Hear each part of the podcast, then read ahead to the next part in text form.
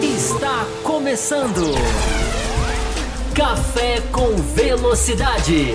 Com Fábio Campos, Matheus Pucci, Thiago Raposo e Will Bueno. A dose certa na análise do esporte a motor.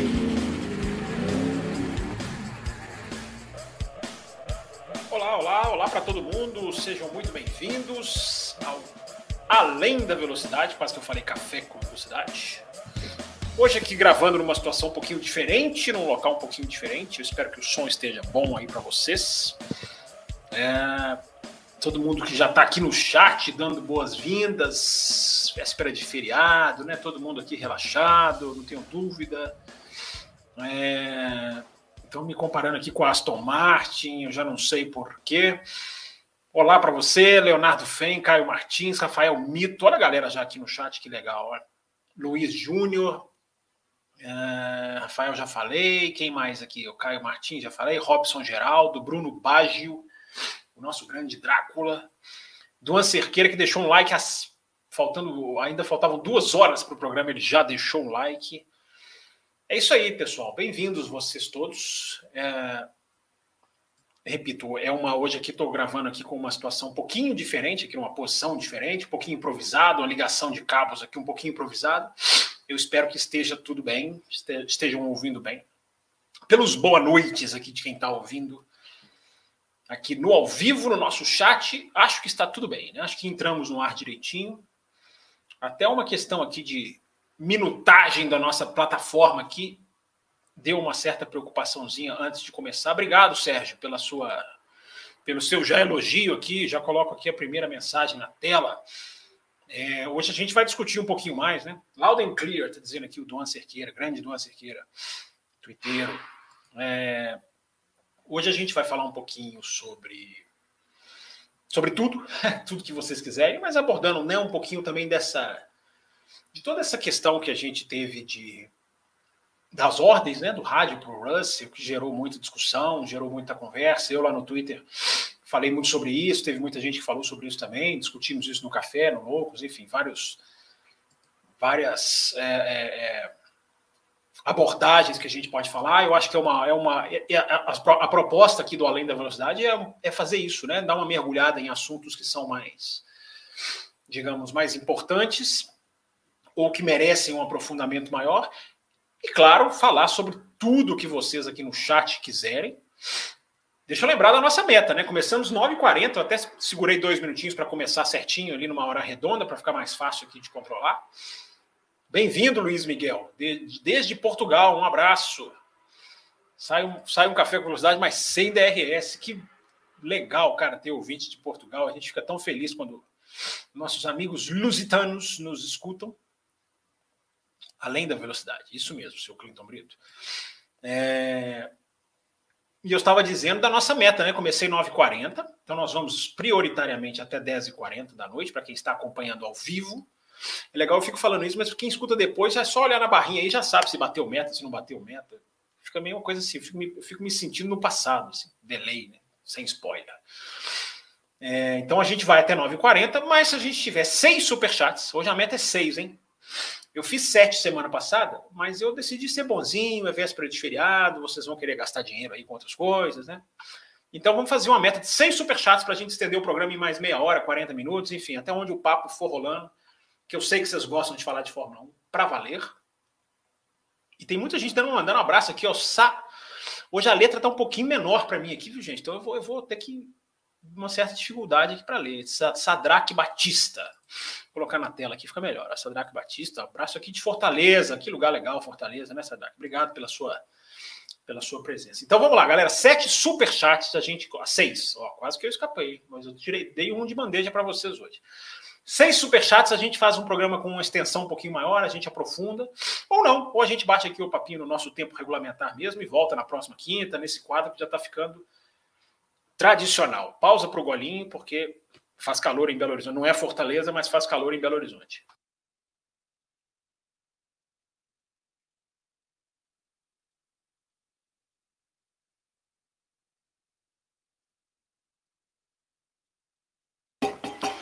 Hoje tomando um refrigerantezinho, né, galera? Porque véspera de feriado, a gente vai. Ninguém é de ferro, né? Jorge Barbosa, Salvador, na Bahia. Isso aí, vamos falando de onde vocês, de onde vocês escrevem, galera. Isso aí é legal. É... O Alexandre Rossi. Parece que o parece o Rossi está aqui também. José Arnazion. Vocês já podem mandando as perguntas, tá, gente? Porque já já eu vou começar a ler. E aí a gente vai naquela, naquela leitura cronológica, né? Mesmo, mesmo que com um, um pouco começando assim, do, né, da ordem cronológica, ficando um pouquinho para trás. É, eu já vou trazer uma pergunta aqui da hashtag Além da Velocidade. Ah, isso é importante lembrar, entendeu? Isso é importante lembrar. É isso mesmo, Larissa. Eu tô, também estou com peso na consciência que você está fazendo propaganda. Às vezes eu, às vezes os caras patrocinam a gente. Né? Além da velocidade, é a hashtag para você mandar perguntas durante a semana, tá, gente? No Twitter, a hora que você quiser. Acabou o café, você tem uma pergunta. Tem muita gente que escreve lá, não vou conseguir assistir ao vivo.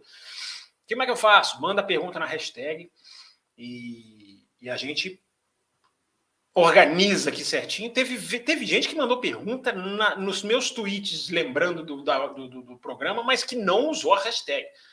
Se vocês usarem a hashtag, galera, não sei se vocês, vocês costumam usar o tweet deck. Quem tem Twitter e usa o tweet deck é uma mão na roda, recomendo. Agora tô fazendo propaganda. Porque você clica e ele organiza todas as mensagens, todas as a hashtag, tudo certinho ali do lado, não mistura, não atrapalha.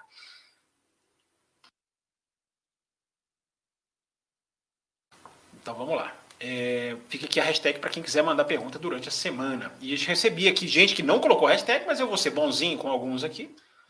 Mas o que primeiro que marcou a hashtag aqui foi o No Name. Olha o nome dele que legal, No Name.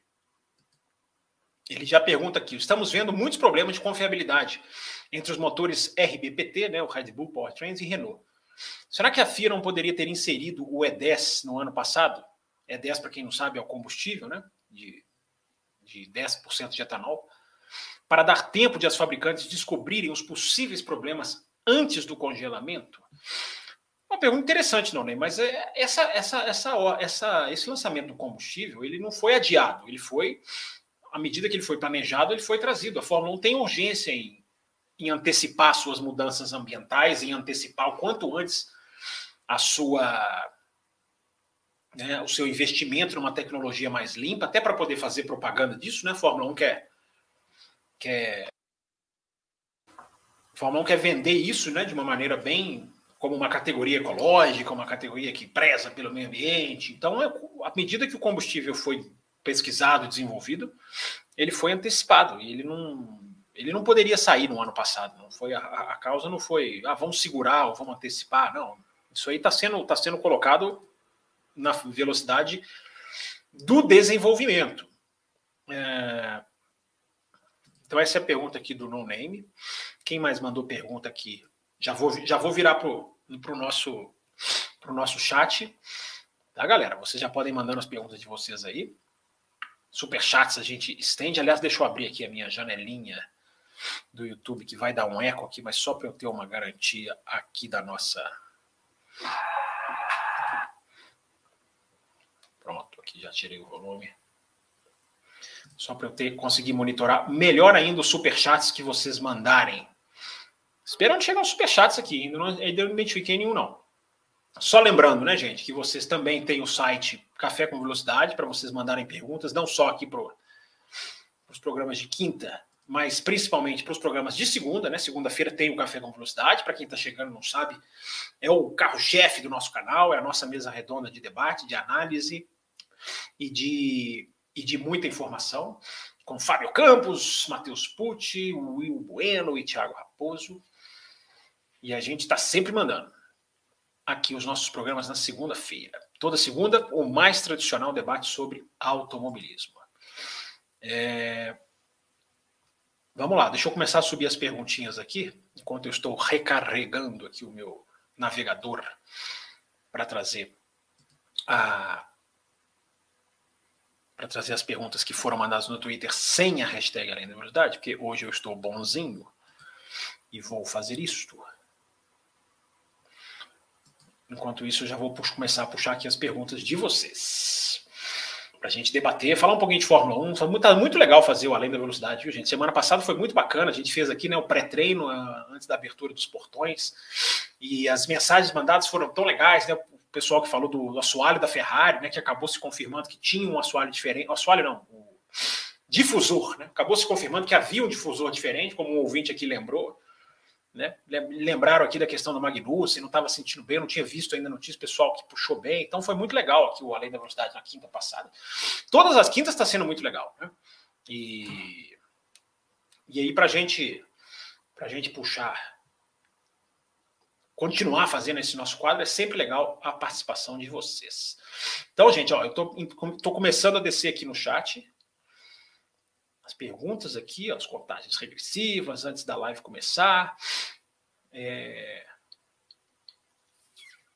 Peraí, gente, peraí, eu vou ter que fazer uma ligação na câmera aqui que ela vai desaparecer só por um segundinho, que está fazendo, está piscando na tela aqui, está me, está me, me confundindo. Peraí, só um instante.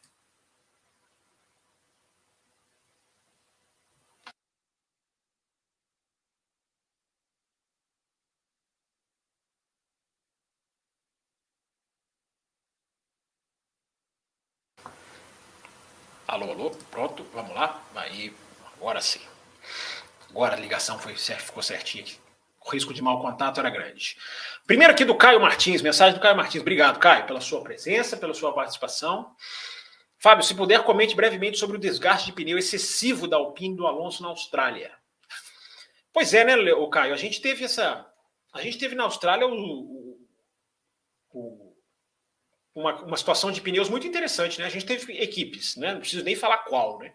A Williams, que foi a equipe que conseguiu fazer um, ter um rendimento, cara, de, né, com um pneu sem parar no box, um pneu mais duro, se, se ajustar, se acertar bem com esse pneu, que foi uma coisa impressionante, ninguém esperava. A Williams fez uma estratégia apostando no, no uma bandeira vermelha, né? até falei sobre isso aqui no café da segunda-feira, e se deu muito bem. Já a Red Bull, por exemplo, e também eu acho que é um pouco o caso da Alpine, a Red Bull eu peguei as informações de maneira mais precisa. A Alpine, confesso para você que é até um pouco menos. Mas o caso é bem parecido, né? O caso de não se acertar com o carro. O que, que aconteceu, Caio? Por que, que a sua pergunta é boa? Porque a pista mudou muito, né?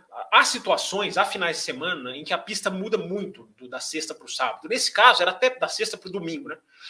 Nesse caso, era até previsível por causa da, da, do asfalto novo, né? Era um asfalto novo na maioria do, da, na maior parte do circuito, tinha trechos novos da pista.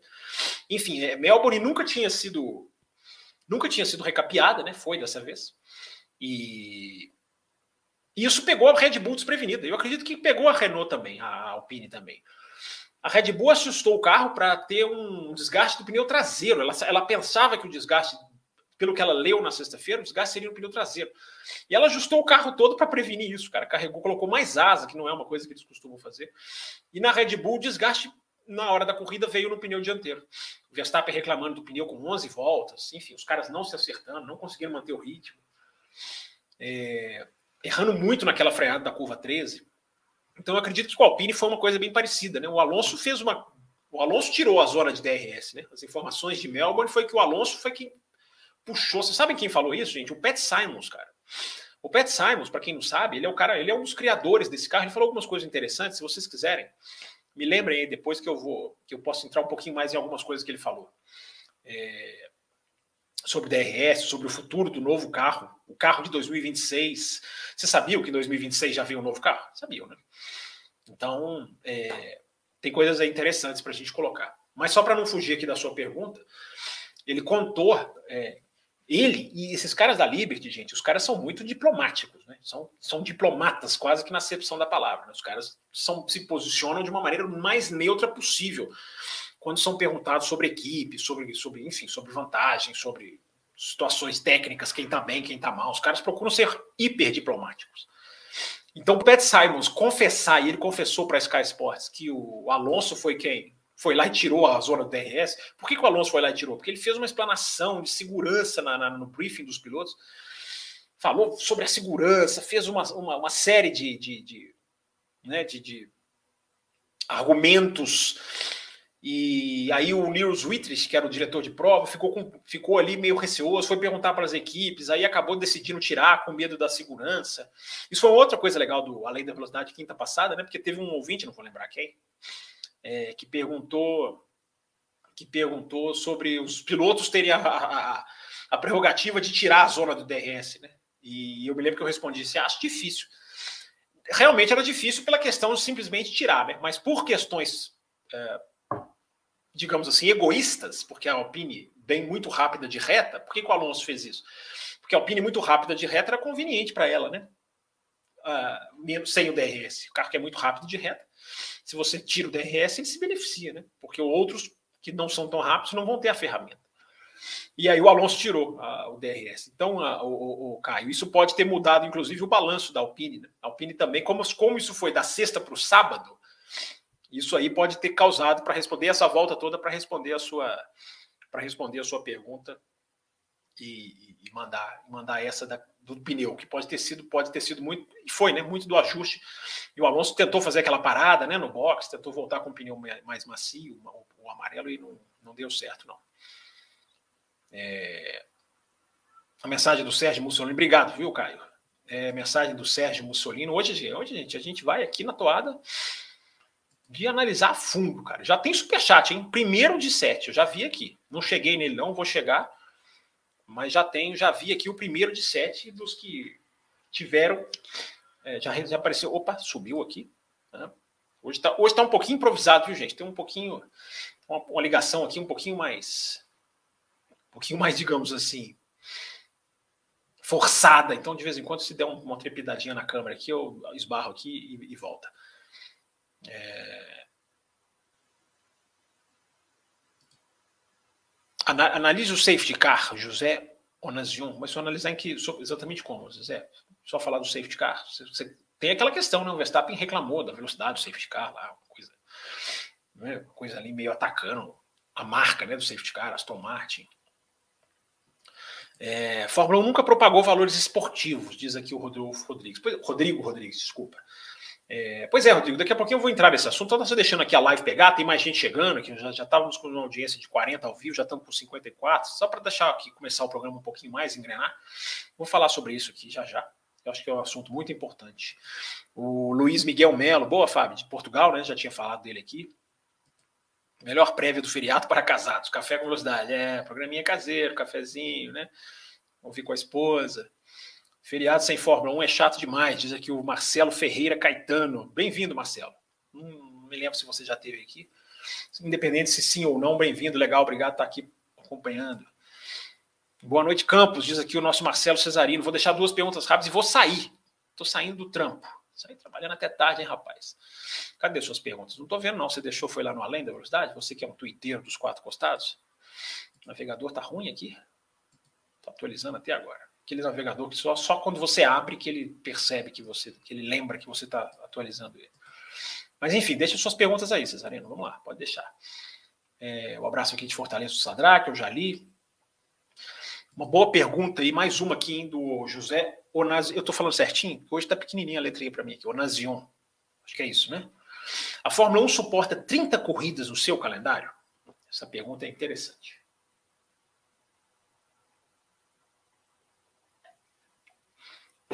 Essa pergunta é realmente interessante. Eu acho que suporta, Onazion, dependendo do espaçamento que se fizer entre as corridas. Porque vamos lá, hoje, esse ano nós vamos ter 23 num espaçamento muito, muito, muito curto.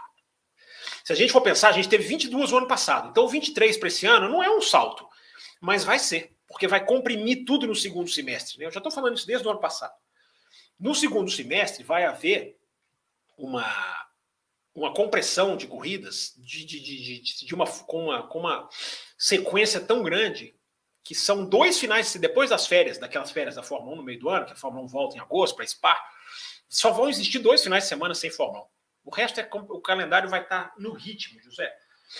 Então isso vai ser um esforço muito grande. Eu acho que a Fórmula 1 conseguiria fazer 30, eu não estou nem dizendo que eu concordo ou não, porque eu acho que a gente tem que colocar nessa discussão também é, uma, certa, um certa, uma certa banalização das corridas. Né? 30 corridas, cara, você tem corrida todo final de semana, será que isso não desvaloriza um pouco? Essa expectativa, esse Race Week, né, que as pessoas adoram colocar na internet. Então, assim, eu não estou nem dizendo se 30 é bom ou ruim, não. Eu acho que é possível se você começar a temporada antes. Se você começar ter início de temporada bem no comecinho de março. Antes de março é muito difícil.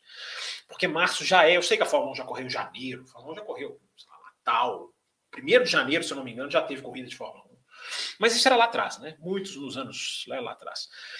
É, então, José, o máximo que eles conseguirem esticar e indo sempre até o véspera de Natal. Não dá para começar antes de março, sim. Quer dizer, dá, dá, mas é, você tem que diminuir a pré-temporada. Isso eu sou a favor.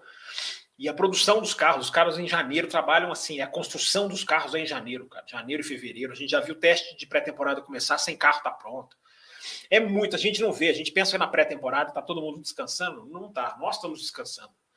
Mas é muito apertado para começar antes. E e para você ter 30 corridas, você tinha que espaçar as corridas, cara. Não dá para ficar tendo rodada tripla. Os caras, os caras vão reclamar, os caras não gostam, os caras têm que revezar mecânico. E mecânico não é uma coisa boa de você revezar. Entendeu? Você, nada é uma coisa boa de você revezar. A pessoal de assessoria de imprensa, talvez, é uma coisa diferente. Mas gente que trabalha no carro, você tem, você tem a Fórmula 1 põe lá os melhores, cara. Então, quando você está revezando, você não está exatamente pegando os melhores. Você está pegando os reservas. E não dá para você. A Fórmula 1 não dá para trabalhar com reserva, cara. Ali é limite, limite, limite, limite. Entendeu, José? Então, cara, é possível, é, mas tem que se dar uma replanejada no calendário, tem que fazer um calendário um pouco mais racional, que é dificílimo de fazer. Tudo Ásia, tudo América, tudo não dá, é dificílimo de fazer. As corridas americanas não vão ser, querer ser perto uma da outra, vai ter três corridas nos Estados Unidos, não dá. Tem país, o Canadá, tem que ser no meio do ano, que é onde não, não tem onde tem uma janela de tempo estável para acontecer a corrida. É, é, muito complexo, José. Suportar dá, não dá para falar que é impossível, mas do jeito que é hoje, não. Hoje, do jeito que está hoje, não está não. Diz aqui o Rodrigo Rodrigues. Hoje, Pat Simons, Briatore e Domenicali. Tem nada a ver com o esporte. É, o Briatore é um pouquinho diferente, né? O Briatore é um cara que fez ali tudo que fez. O Pat Simons também estava envolvido naquela Renault, né? É, o Domenicali ele comete falhas, mas o Domenicali pelo menos não tem uma mancha no currículo, né, Rodrigo? Mas enfim, eu entendi o que você colocou aqui. Acácio da Rosa, obrigado, Acácio. Bem-vindo você aqui no Além da Velocidade. Tem possibilidade do problema central da Mercedes ser o Zero Pod, né, que estaria exigindo asas maiores? Uma boa pergunta, Cássio. Assim, cravar aqui o problema da Mercedes é muito complicado. Eu até gravei um café expresso, não sei se você já ouviu, eu só vim aqui no canal do Velocidade, Café com Velocidade, foi um fruto assim de muita pesquisa e ali apontam, eu aponto algumas coisas. Mas não o Zero, o zero Pod exatamente, Zero Pod, gente, é o, é o, é o side pod é, é, sugado, né? praticamente extinto, né? Aquela, é aquele, aquela lateral ali que não existe na Mercedes. Então, o, o Acácio, ali é, é uma questão muito do, do, do, problema do assoalho, que é o que exige as asas maiores. Nesse café expresso eu, eu cito isso. A asa maior ela vem para curar o purposing, né? o chacoalhar do carro. É... E aí você tem que pôr uma asa maior para você, é... porque você tem que levantar o carro para você, é, é, é para você na verdade, você tem que pôr uma asa menor, né? A asa maior é o que a Mercedes fez esperando não ter o problema do porpoise. O que está exigindo as asas, só para deixar certinho, o que está exigindo as asas maiores é o, o, o, o está exigindo as asas menores é o problema do carro ter que levantar. Aí você tem que reduzir a asa, porque se o carro já está virando a asa, já está fazendo o papel da asa, você tem que você tem que reduzir a própria a dita cuja para você. Opa, sumiu aqui Hoje está piscando a câmera assim aqui, gente. É, você tem que reduzir a asa para você curar o porpoise. Asa maior é o que eles queriam ter, o, o Acácio. Eles pensaram o carro para ter uma asa maior. Eles estão tendo que reduzir a asa e não conseguiram ainda fazer uma asa. Vocês estão reparando como que as atualizações estão sendo bem mais lentas já? A gente já está na terceira corrida. Tudo bem que não é corridas lá, lá, lá, lá longe, né? Austrália, Bahrein. Não são lugares em que os, os, os, os a, as atualizações são, são velozes, mas a gente está tendo a Ferrari, já falou sobre isso, os caras da Ferrari já falaram sobre isso. As atualizações vão vir de uma maneira bem mais lenta, porque você não pode atualizar qualquer coisa sem você ter muita certeza. Eu até queria falar uma coisa da Mercedes, pra, que dá, acho que dá para eu falar agora, casando com essa sua pergunta, Cássio. Vocês repararam, teve até muita matéria, gente que escreveu sobre isso. Vocês repararam que a Mercedes estava com a luzinha, tinha uma luzinha debaixo do carro. Né? que era ali uma, uma, uma, um sensor. Ela correu com o sensor ali, com uma, com uma luz ali, para poder fazer uma iluminação no sensor.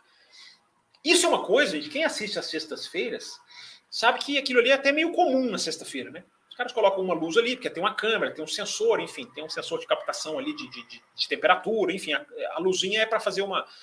É para é pra, normalmente é para pegar uma imagem, para pegar uma, uma, uma, uma, ajudar num sensor que às vezes é até visual, uma microcâmera mesmo, em alguns casos.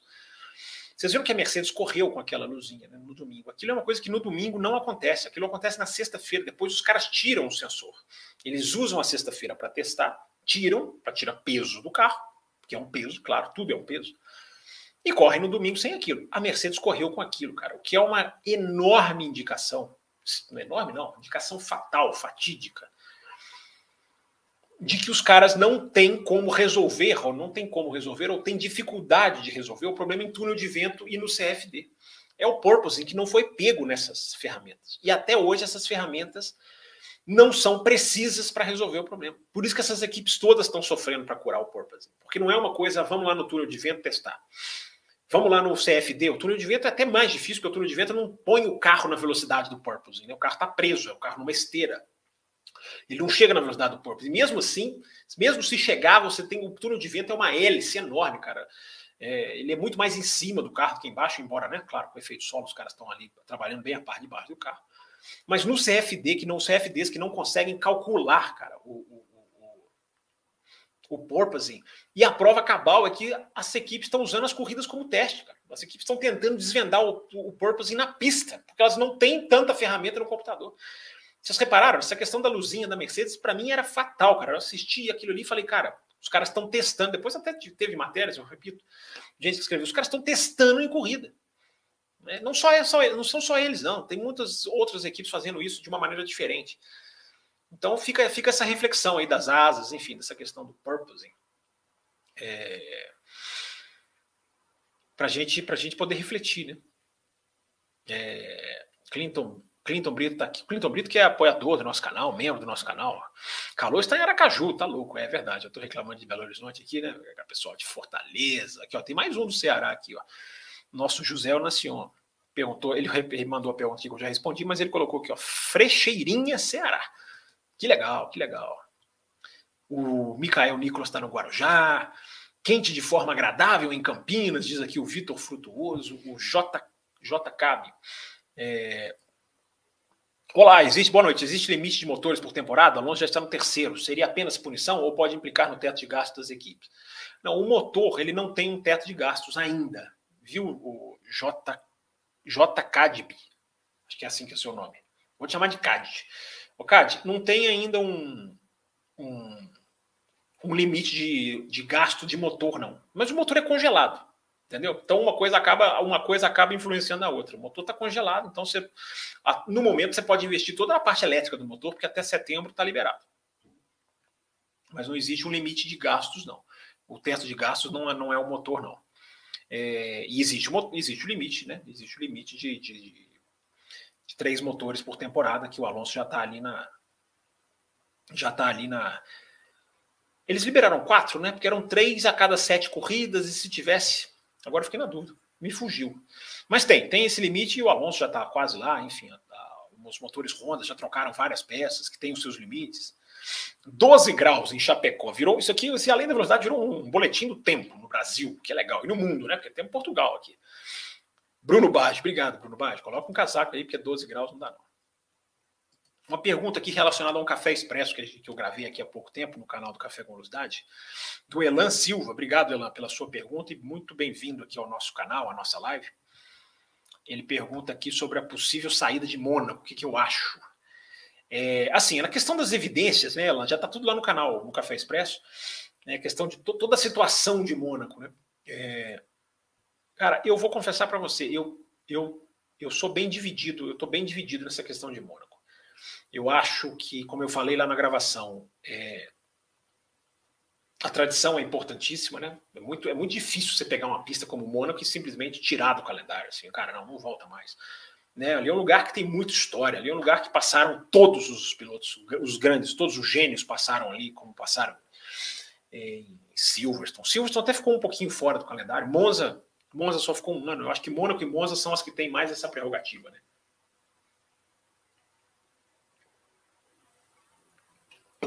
Então, eu sou muito dividido nessa questão, cara, porque eu acho que assim é, é difícil tirar a história, né? É difícil você.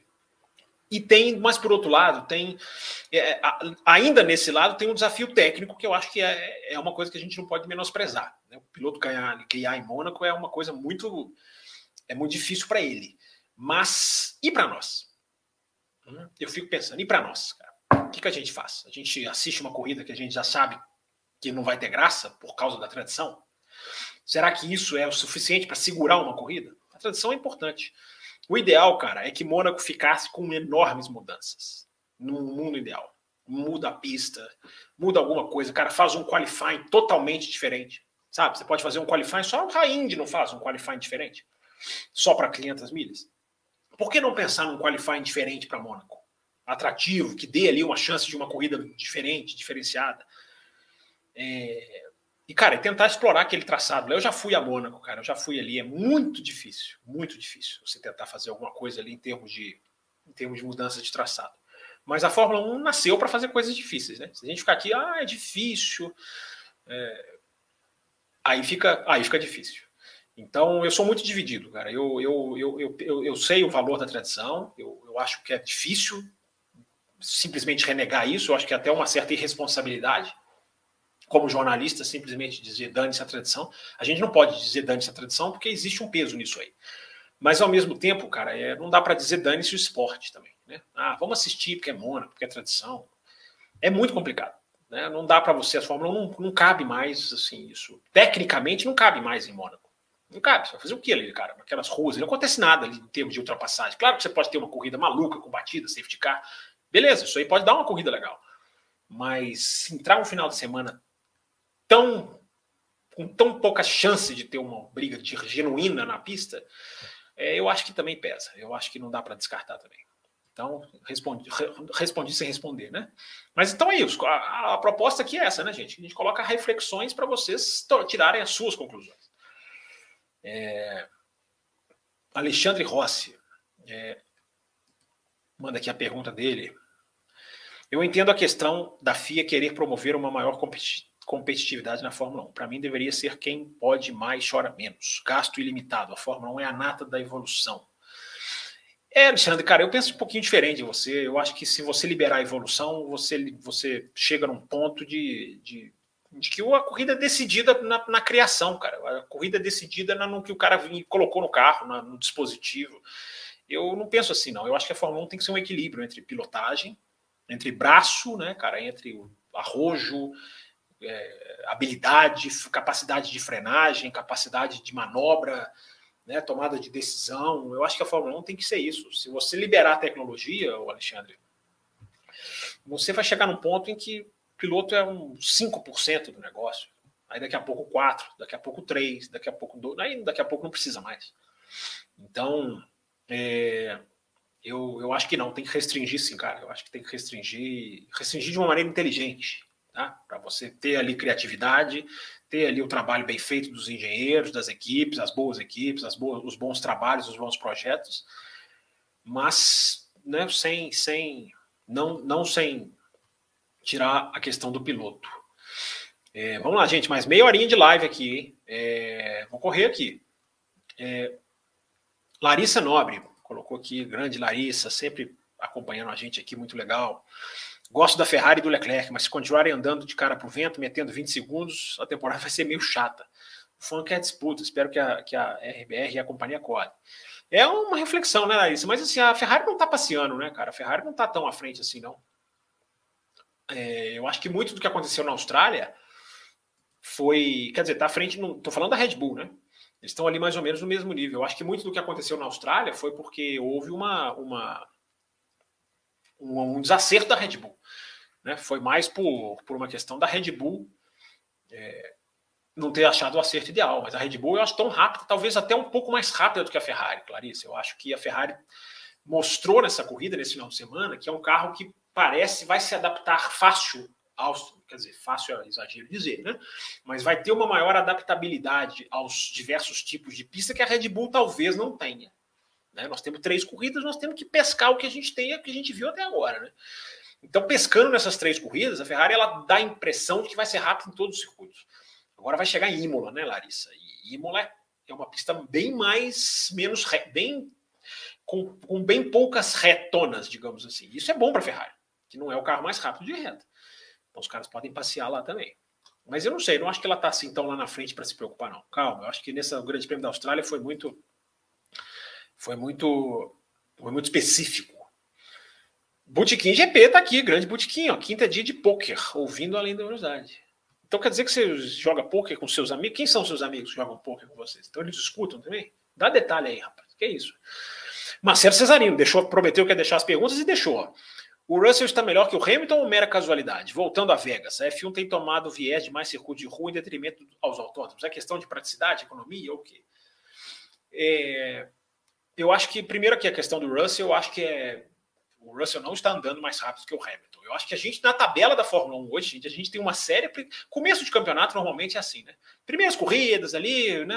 A chance de tropeços ali, a tabela, começo de campeonato, a tabela engana muito, em muita coisa. Você vê a Mercedes, está na frente da Red Bull. Isso aqui é uma coisa mais enganadora do que essa. Mas é natural, né? Porque é começo de campeonato, só, são só três corridas, depois a coisa vai se estabilizando. Eu acho que com Russell e Hamilton está um pouquinho disso também. O Hamilton foi melhor do que o Russell no Bahrein.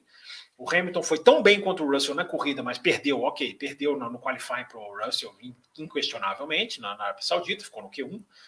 E, e, no, e na, na, na, Austrália o Hamilton voltou a ser mais rápido. O Hamilton tá, vamos dizer que está meio assim 2 a 1 um, vai, em termos de ser rápido, em termos de quem está ganhando, de quem ser mais rápido durante o final de semana.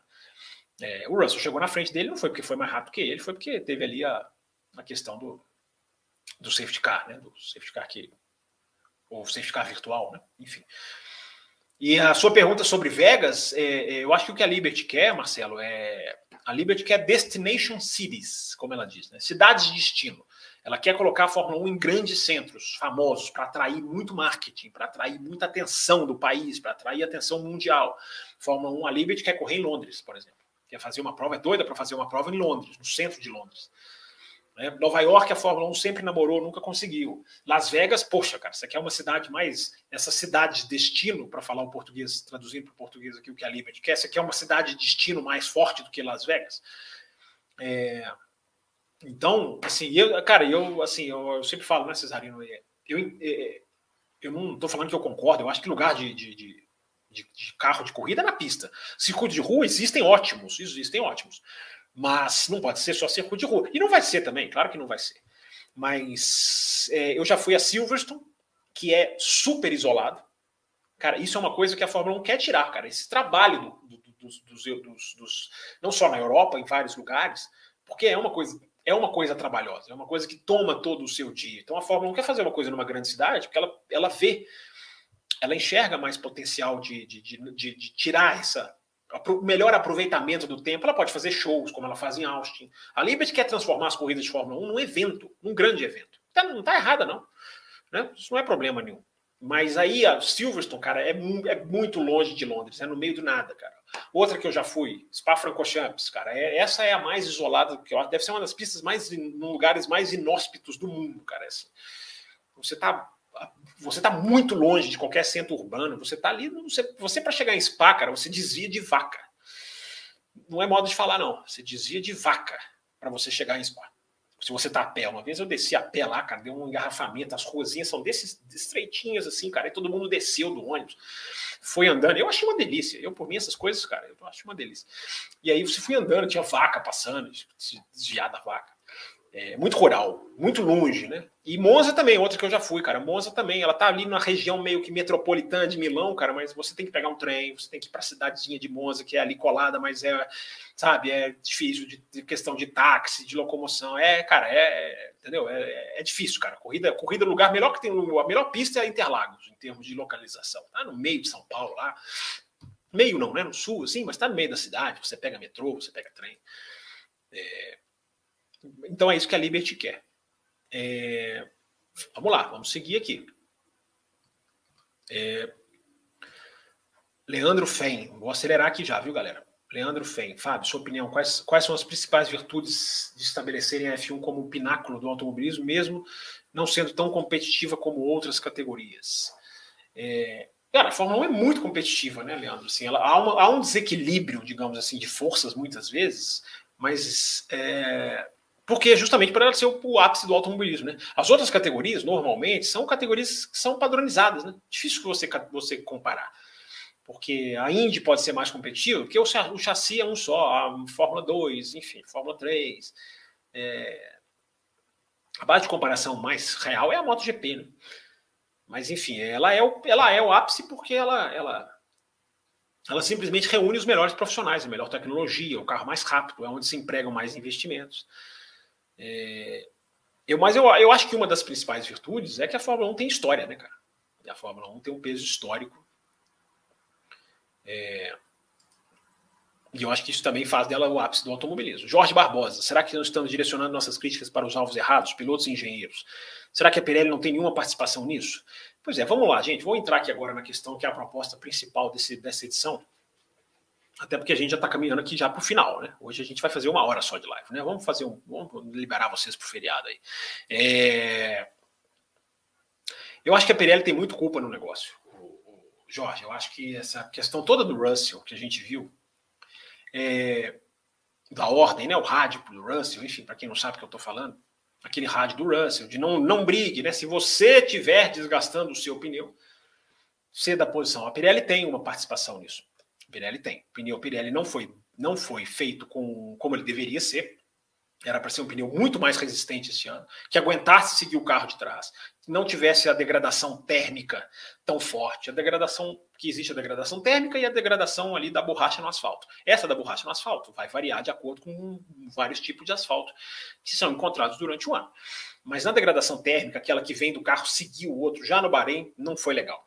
Não foi legal, cara. Ficou muito claro lá entre eles, tá, gente? Essas coisas não são publicadas, mas os jornalistas que estão lá alguns eu acompanho bem de perto, os caras sabem das coisas que estão acontecendo e não ficou legal, ficou muito claro que o objetivo da Pirelli, da, da FIA com a Pirelli não foi atingido. A Pirelli não pode mudar o pneu durante o ano, só por uma questão de segurança, que é uma, uma coisa preocupante. Eu acho que a gente vai ver os pneus mais duros cada vez mais, embora a gente tenha tido a liberação dos pneus das próximas provas, e não são necessariamente os compostos mais duros, mas onde puder fazer, eles vão fazer. Mas o grande problema, Jorge, sim, eu acho que a gente está direcionando as críticas para os alvos certos, sim. Porque apesar da Pirelli ter, ter, feito, ter cometido os seus erros, é, a gente tem hoje um problema de mentalidade muito grande na Fórmula 1. É um problema de mentalidade já assim. A, Fórmula 1, ela, desde que ela se tornou uma categoria que começou a receber um volume muito grande de investimentos e ela passou a virar um negócio de marketing muito forte, ela passou a ser tratada como uma ferramenta de uma ferramenta de, de imagem, uma ferramenta de marketing. Então isso faz a Fórmula 1 é, um, um meio para que uma equipe, uma fabricante, encontre o seu, faça o seu marketing. E o seu marketing vai ser a vitória. Então a vitória passou a ser. Antes a Fórmula 1 era uma questão de desenvolvimento de equipamentos para os carros de rua e, evidentemente, de marketing.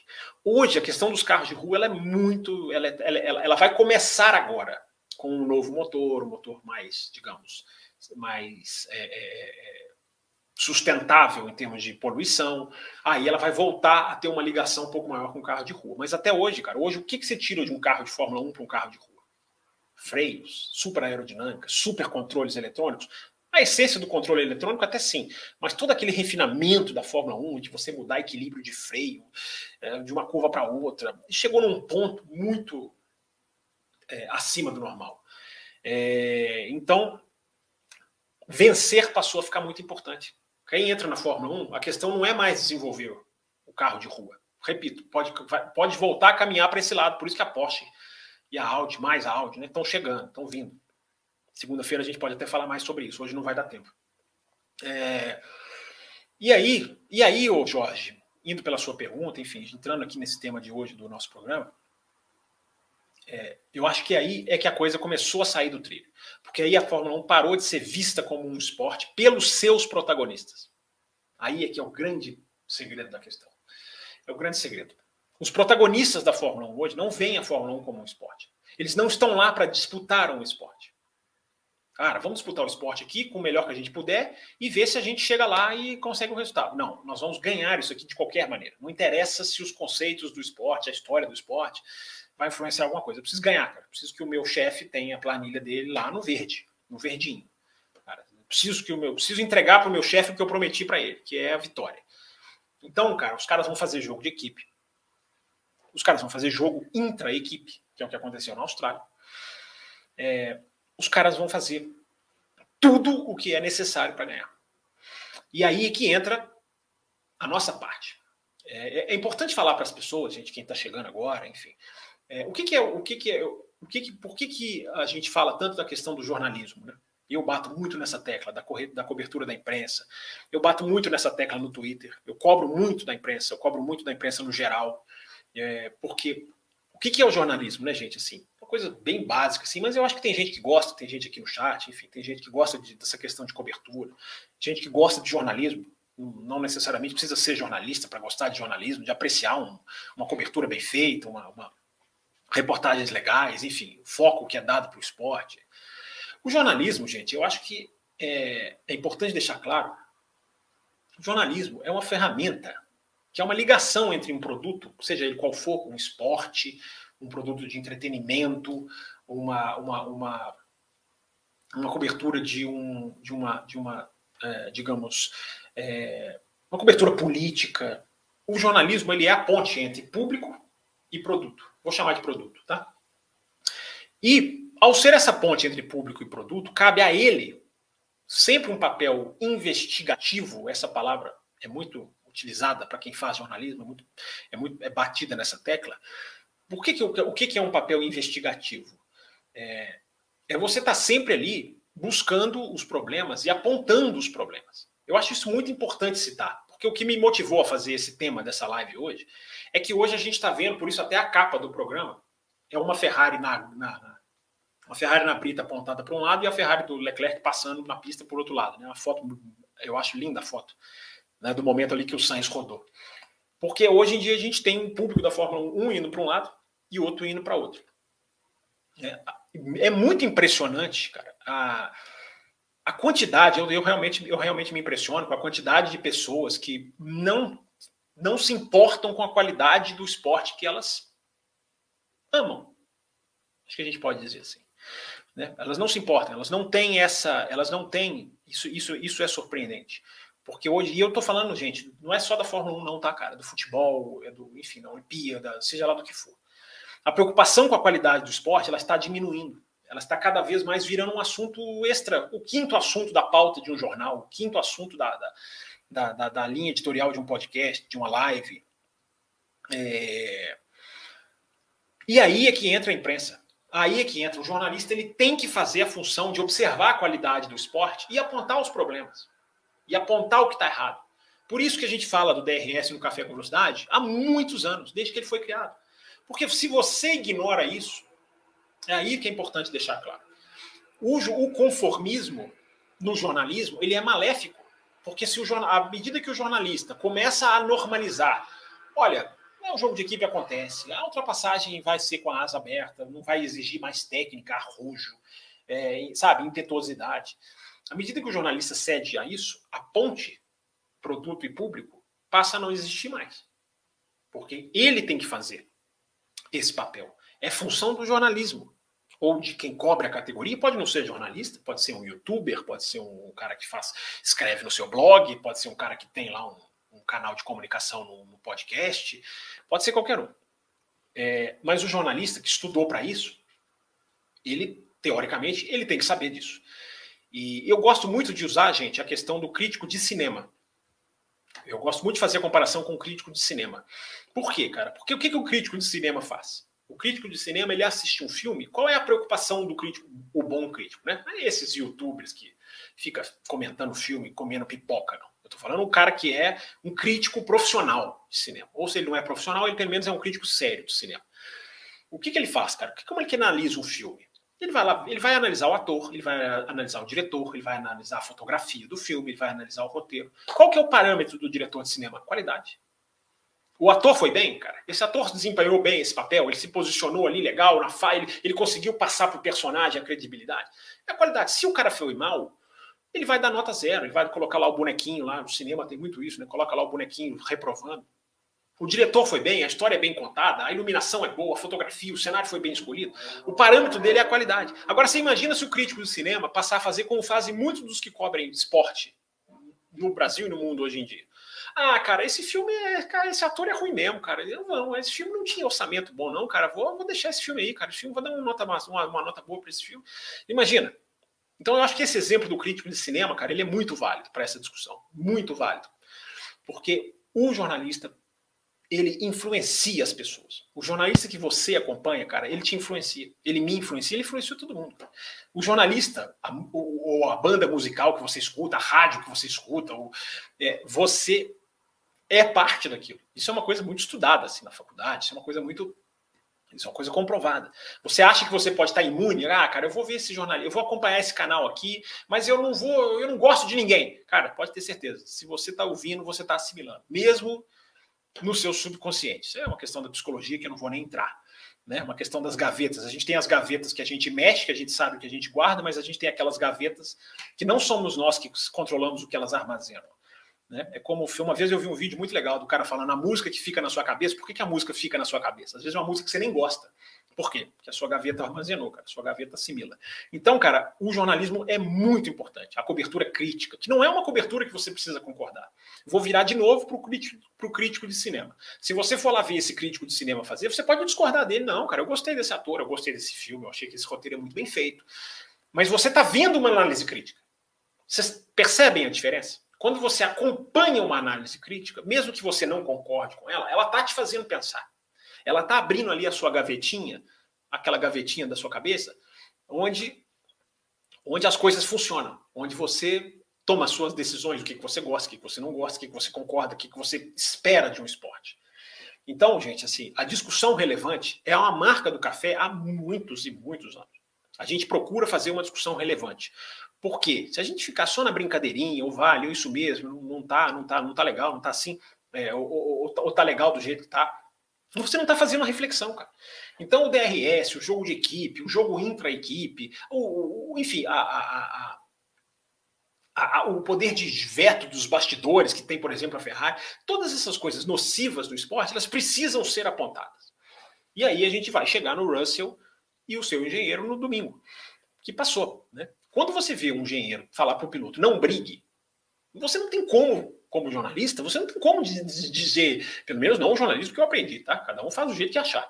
É, você não tem como fazer, é, é, é baixar a cabeça para aquilo e falar, é assim, é normal. Aí a ponte, de, de, de a, o elo que liga público e produto, ele se desfez. Você tem que falar, cara, isso aqui não é esporte. Não interessa se você vai convencer a pessoa, se a pessoa vai passar a pensar como você, se a pessoa vai, vai a, a, é, mudar de opinião, ela já tem uma e vai ter outra. Não é o objetivo não é esse e as pessoas não entendem isso. Quando você está batendo numa, numa, num problema da Fórmula 1, a pessoa muitas vezes até te xinga. Ah, não é assim, aceita, vai assistir outra coisa. O cara não entende que você está colocando ali uma crítica, uma reflexão para ele pensar, para ele discordar. Entendeu? Então, assim, eu acho isso muito importante ser, ser, ser, ser explicado, ser colocado. Eu acho que isso, isso era uma coisa que eu muito, queria muito deixar muito claro hoje nessa live. Porque tudo isso que aconteceu do Russell, desse rádio Russell, se a gente simplesmente dizer é normal, quem vai quem vai é, é, é, dizer que não é? Quem vai dizer que não é? Então nós que acompanhamos temos que ter essa postura. Eu, eu considero uma obrigação.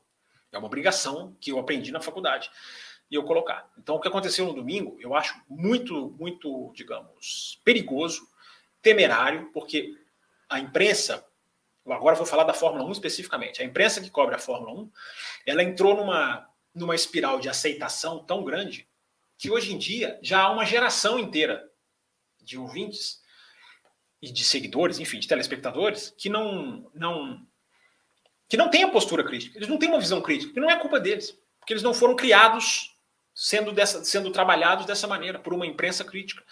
Eu coloquei uma eu retuitei um tweet hoje de um cara, assim, uma pessoa normal, assim, nem é meu seguidor, nem, nem sabe quem eu sou, enfim. Mas ele escreveu uma coisa muito interessante. Olha o que ele escreveu. O nome dele é Ronald Carvalho. Ele escreveu assim: Eu estou abismado nos grupos de Fórmula 1 que participo. É, a geração, ele chama aqui geração floquinho de neve, não sei o que é isso, enfim. Aí é uma, aí é uma questão dele.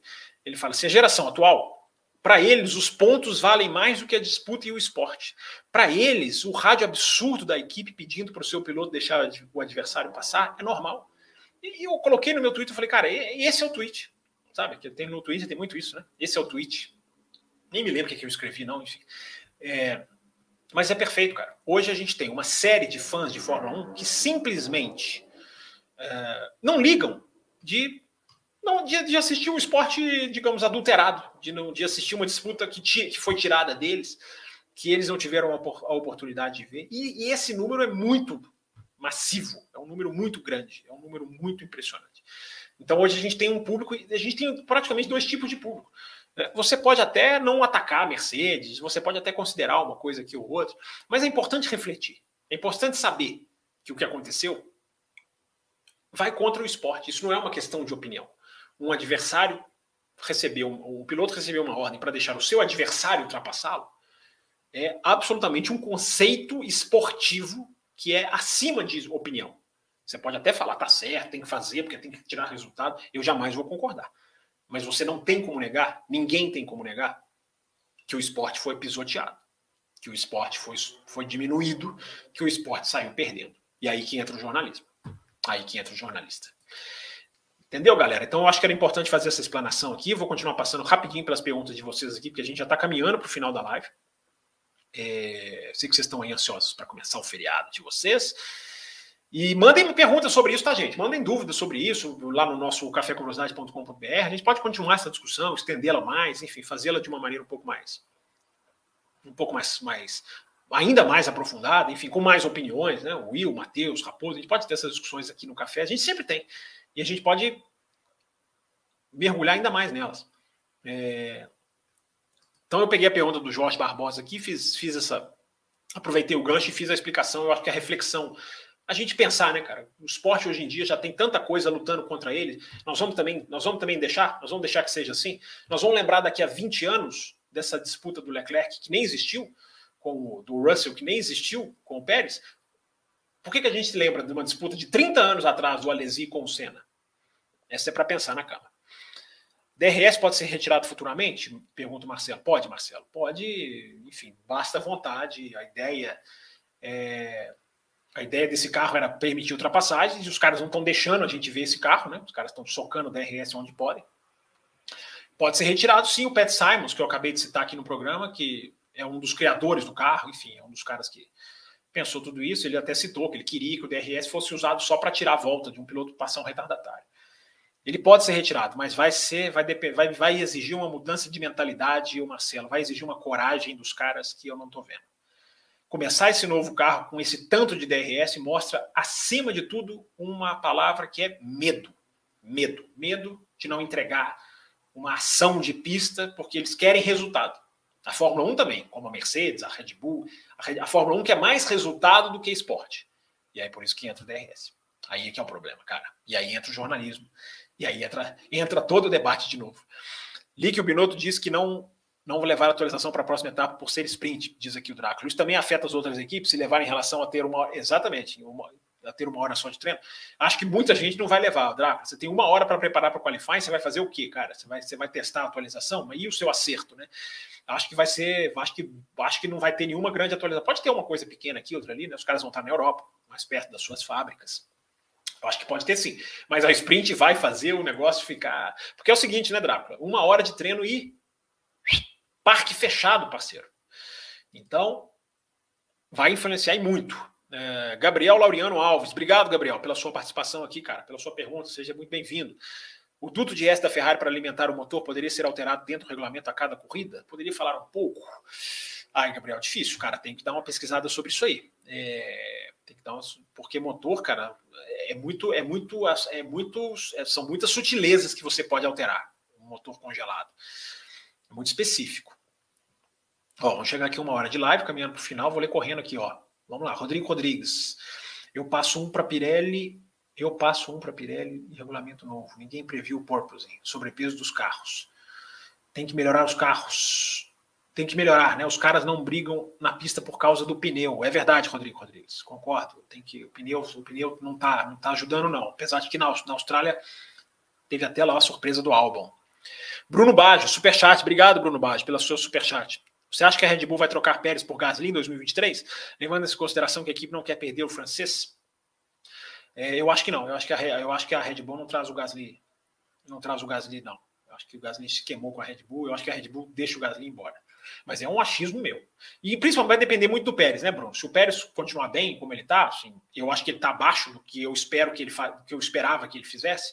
Mas eu acho que a Red Bull está gostando, né, cara? Os caras gostam de segundo piloto, bonitinho, cordeirinho, felizinho, que não incomoda. Então eu acho que o Pérez agradando a Red Bull, o Gasly tem menos chance ainda. A Red Bull nunca foi o melhor carro do grid. Está sempre atrás de alguma equipe, diz aqui o Rivaldo da Silva. Nem sempre, né, Rivaldo? Mas enfim, está registrada aqui a sua opinião, colocada na tela aqui, ó. Paulo Vaga, foi o melhor carro de 2021, ele respondendo aqui. Ó. É, v. Martins, Ricardo foi mais um piloto que minimizou o suposto drama de Drive Survive. Isso pode manchar a série no futuro? Boa pergunta, Vitor. Ou Vitor, V. Não sei se eu V é de quê? Não sei de que, que seu V é. O V Martins é uma boa pergunta. Eu tenho amigos que já estão falando que a série é um circo. Eu nem assisti o V Martins. Eu depois que eu acabei de falar tudo isso aqui do jornalismo, né, cara? De, de, de você fazer um acompanhamento fiel, de você ter ali uma coisa bem ligada à realidade, né? a pureza do, do, negócio, do esporte.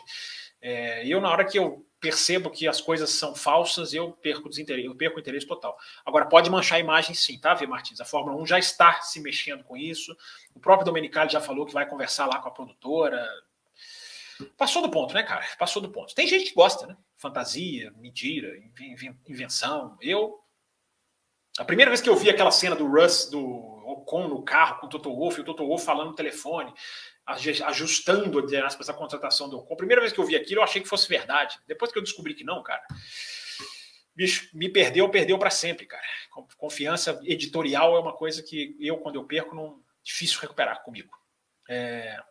E é uma manipulação editorial. Né? Fingimento nada mais é, no jargão jornalístico, manipulação editorial. E jornalista que compactua com manipulação editorial, meu amigo, não tem meu apoio, não. É, Marcelo Davi, só impressão minha, o Verstappen odeia o carro dianteiro. É, não, ele gosta do carro dianteiro, Marcelo. Ele falou sobre isso até para Sky Sports esse final de semana. Ele gosta do carro que aponta bem à frente ali, que a frente responde. Ele odeia o carro traseiro. É... O carro que é preso na traseira, melhor dizendo. Né? Porque quando o carro está preso na frente, ele é chamado de traseiro. Né? Tem, que tomar cuidado com essa expressão, porque a traseira fica mais solta. É...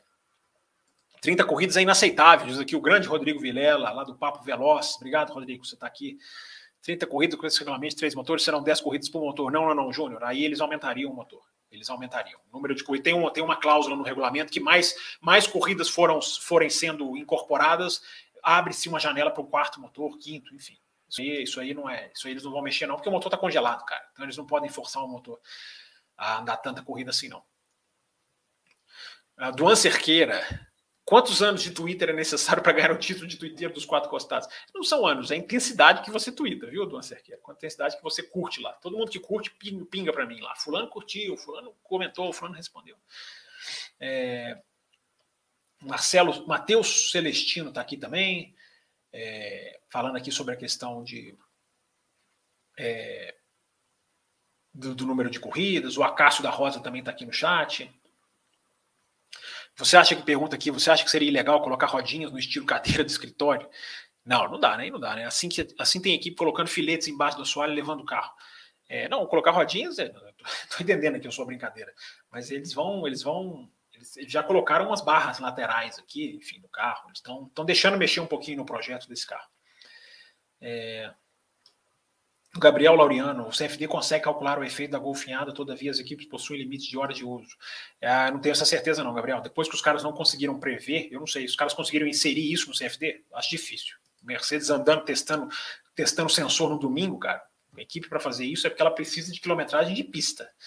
Mais do que ela não está conseguindo extrair do, do CFD. Mas enfim, está registrado aqui a sua opinião. Matheus Celestino está conversando aqui no chat. É, o Rodrigo Rodrigues diz aqui, a Fórmula 1 sem Mônaco é quase sem a Ferrari. É, acho que é um pouquinho diferente, né? mas entendi seu ponto, né? peso, peso histórico.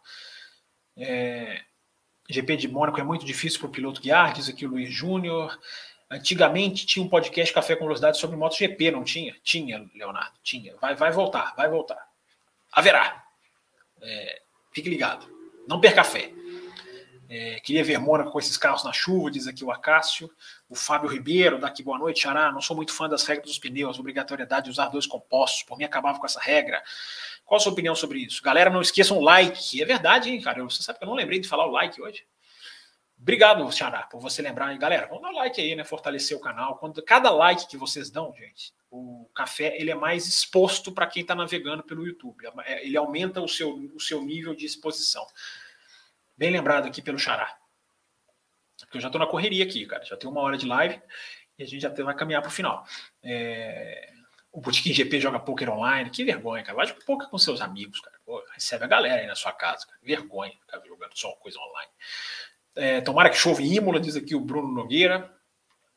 O Valder Jansen Taveira da Silva. Se chover, vamos ver se o Carlinhos vai mostrar que é um verdadeiro campeão. Verdade, boa, boa, boa, boa, boa, boa consideração, né? O Leclerc na chuva com essa Ferrari. O Leclerc é um piloto bom de chuva, apesar de que ele bateu naquele Grande Prêmio da Alemanha de 2019. É, mas é uma boa interessante. Eu não tinha pensado nisso. É, como é que será essa Ferrari na chuva, né?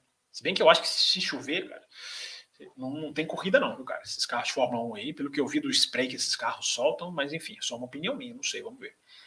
Será que esses carros vão funcionar bem na chuva? Acabei de responder, né, Bruno Guedes? Sem querer aqui, acabei respondendo a sua pergunta. Obrigado, Bruno Guedes. Prazer tê-lo aqui no nossa live. Fábio, acredito que as zonas DR não têm a mesma eficiência das temporadas anteriores, diz aqui o Eric Major dos Santos. Obrigado, Eric, pela sua participação também. Acredito que nas próximas temporadas a utilização desse recurso diminua nas próximas. É, que ele diminua nas próximas temporadas. É, não sei, Eric. Eu acho que os caras estão muito vidrados nisso ainda. Eu acho que a eficiência está maior, cara. Sei se você está querendo dizer que não tem a mesma eficiência que está melhor. Eu acho que não. O DRS está impulsionando muito mais, cara. A asa é muito mais em pé, né? Uma asa muito mais inclinada. Então, o DRS ele faz uma sensação, uma, uma, uma tem uma influência muito mais forte. A Fórmula 1 vai virar Fórmula E, muitos circuitos de rua, diz o Bruno Nogueira. Não, não vai não. A Fórmula 1 vai se juntar um dia com a Fórmula E, mas não vai. A Fórmula 1 não vai deixar de correr em, em Silverstone, dificilmente. É, em pistas, né, sabe? É, pistas, pistas mesmo. Segundo superchat aqui do Eric. Obrigado, Eric. Quanto tempo teremos que esperar para um brasileiro na Fórmula 1? Nossa, muito tempo eu acho, viu, Eric? Assim, muito tempo, cara. Tem que. Tem a Fórmula 1. Primeiro, a Fórmula 1 tem que aumentar o seu número de cadeiras, o que não tem muita perspectiva. Os caras estão lá enrolando o Andretti. É, quanto mais cadeiras tiver na Fórmula 1, mais vai aumentar a chance, porque aí você tem que ter um brasileiro ligado numa montadora, um cara que faça um bom trabalho.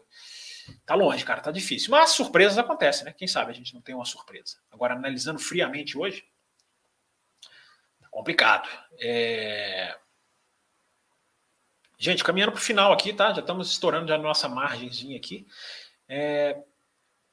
Fórmula 1 para mim não é esporte. Primeiro é, é propulsão mecânica, diz o Rodrigo Rodrigues, com equipamentos desiguais, às vezes até mesmo dentro da mesma equipe. É, se ela, eu não concordo se ela foi isso, cara. Eu acho que tem isso, mas ela não pode ser baseada nisso, né? Mas está aqui registrado sua opinião. Eric Major dos Santos, de novo, aqui mandou aqui, ó. Fábio, acredito. Ah, não, essa aqui eu já li. Já li. Já li a pergunta aqui do DRS, ele mandou de novo. É, ele está pedindo superchat aqui porque o papo está ótimo. É, Duan Cerqueira, Fábio, entendo, as, entendo e concordo com a sua análise com relação a esse caso do Russell, mas acho que o Adal tem um ponto válido também. É, são pontos de vista, Duan, são pontos de vista. Né? Acho que a gente tendo passar pontos de vistas diferentes são, é válido, né? Rico. Né? Eu gosto, gosto de discutir com o Adalto, é, discutir no bom sentido, né? Eu gosto de, das nossas conversas. Nossas conversas são legais. É, e a gente pensa muito diferente em, em certas coisas. É bom, é bom discordar, cara. É, discordar com um respeito é legal. O calendário tem mais pistas abrasivas ou menos? Nossa, Clinton Brito, que pergunta, cara. Red Bull tende a sofrer mais com desgaste de pneus? Parece que sim, né, Clinton? Vai depender do tipo de asfalto, se é um asfalto que é abrasivo, se é um asfalto que ele é escorregadio, porque tem essas duas coisas, né, Clinton? Tem um asfalto que ele desgasta porque ele é muito escorregadio, e tem um asfalto que desgasta. O, o, asfalto do Bahrein, cara, ele desgasta porque ele é muito poroso. Então, assim, é o, é o raspar mesmo, sabe? E a temperatura lá é quente, né? Então agravem, por isso que eles correm à noite, né? As corridas à noite mudaram a dinâmica das corridas no Bahrein, ficaram muito melhores. Mas a pista é, é difícil, cara. Eu não sei responder a sua pergunta, não, Cleiton Brito. Qual se tem mais abrasivo ou não? Aí depende, cara. Tem que, tem que fazer um levantamento bem. Depende do pneu, né, cara? Tem pneu que reage de uma maneira às, às pistas abrasivas ou não. Vamos ver esse pneu novo da Pirelli aí, como é que vai sair. Até agora eu não tô gostando, não. Poderia não usar DRS numa corrida sprint, diz aqui o Venâncio. É, já teve ouvinte que sugeriu isso aqui, Venâncio Delgado. Eu, eu concordo. Podia usar sim. Mas aí não vai. O meu medo é que aí não tem ultrapassagem, porque a corrida é pequena, e aí a turma que adora o DRS vai ficar, né, precisando do DRS, precisando do DRS. É, corrida sprint na, na Imola trará uma disputa relevante para a corrida normal? Vai. Toda corrida sprint eu acho que tem uma relevância para a corrida normal, Rafael. Assim, todas as três, né? foram, foram poucas, né? O que você pensa sobre as corridas sprint? Eu adoro, cara, eu acho sensacional, gosto do final de semana, gosto da dinâmica.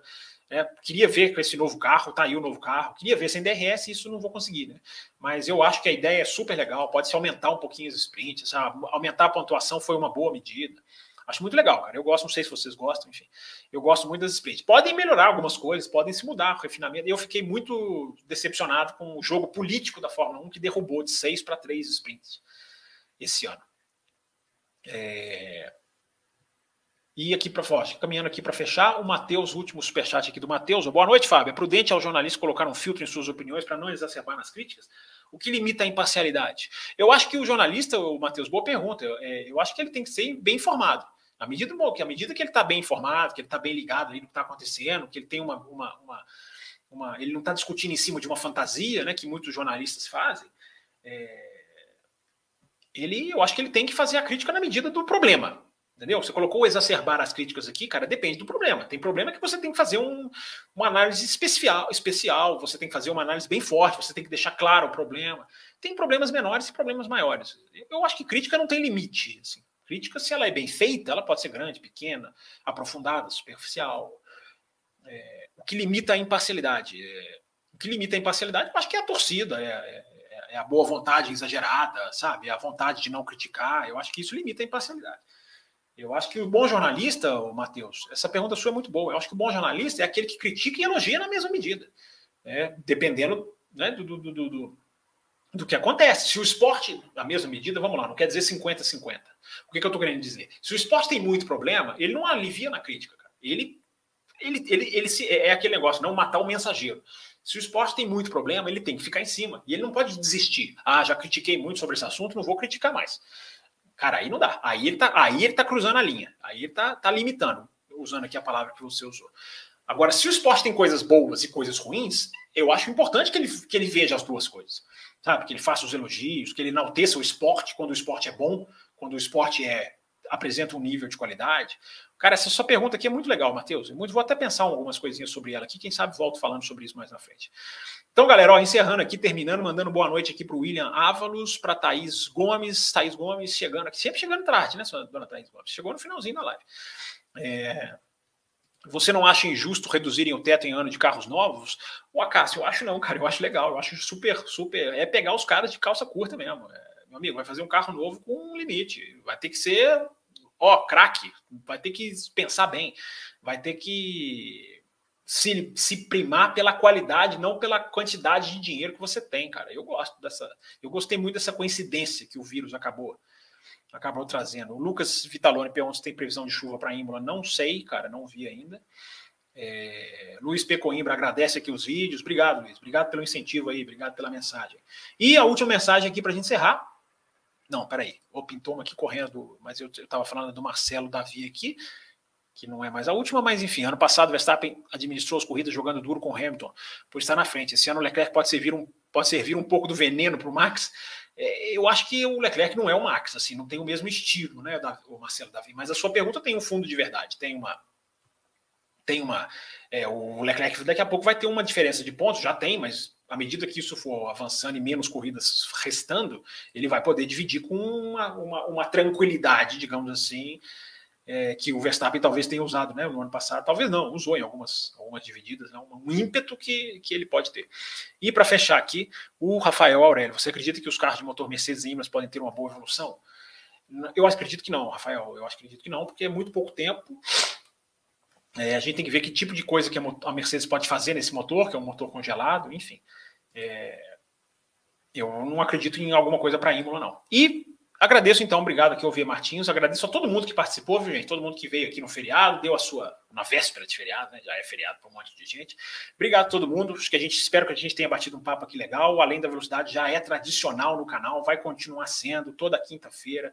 Pode ter uma quinta-feira, quinta-feira ou outra que pula, enfim, mas primordialmente ou quase todas as quintas-feiras tem Além da Velocidade aqui no canal do Café com Velocidade. Lembrando que você pode apoiar o nosso trabalho, tá? Se você gostou aqui do que a gente tem, tem feito, se você acha legal, a gente teve o apoiador chegando aí essa semana.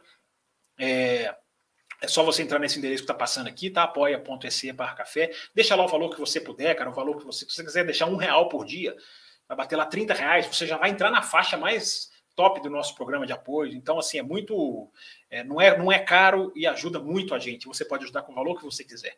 Ou você pode se tornar membro do canal também, porque você, virando membro do canal, você também tem as mesmas faixas de apoio. É facinho aqui no YouTube. Quem está aqui no YouTube pode clicar lá e mandar bala. É...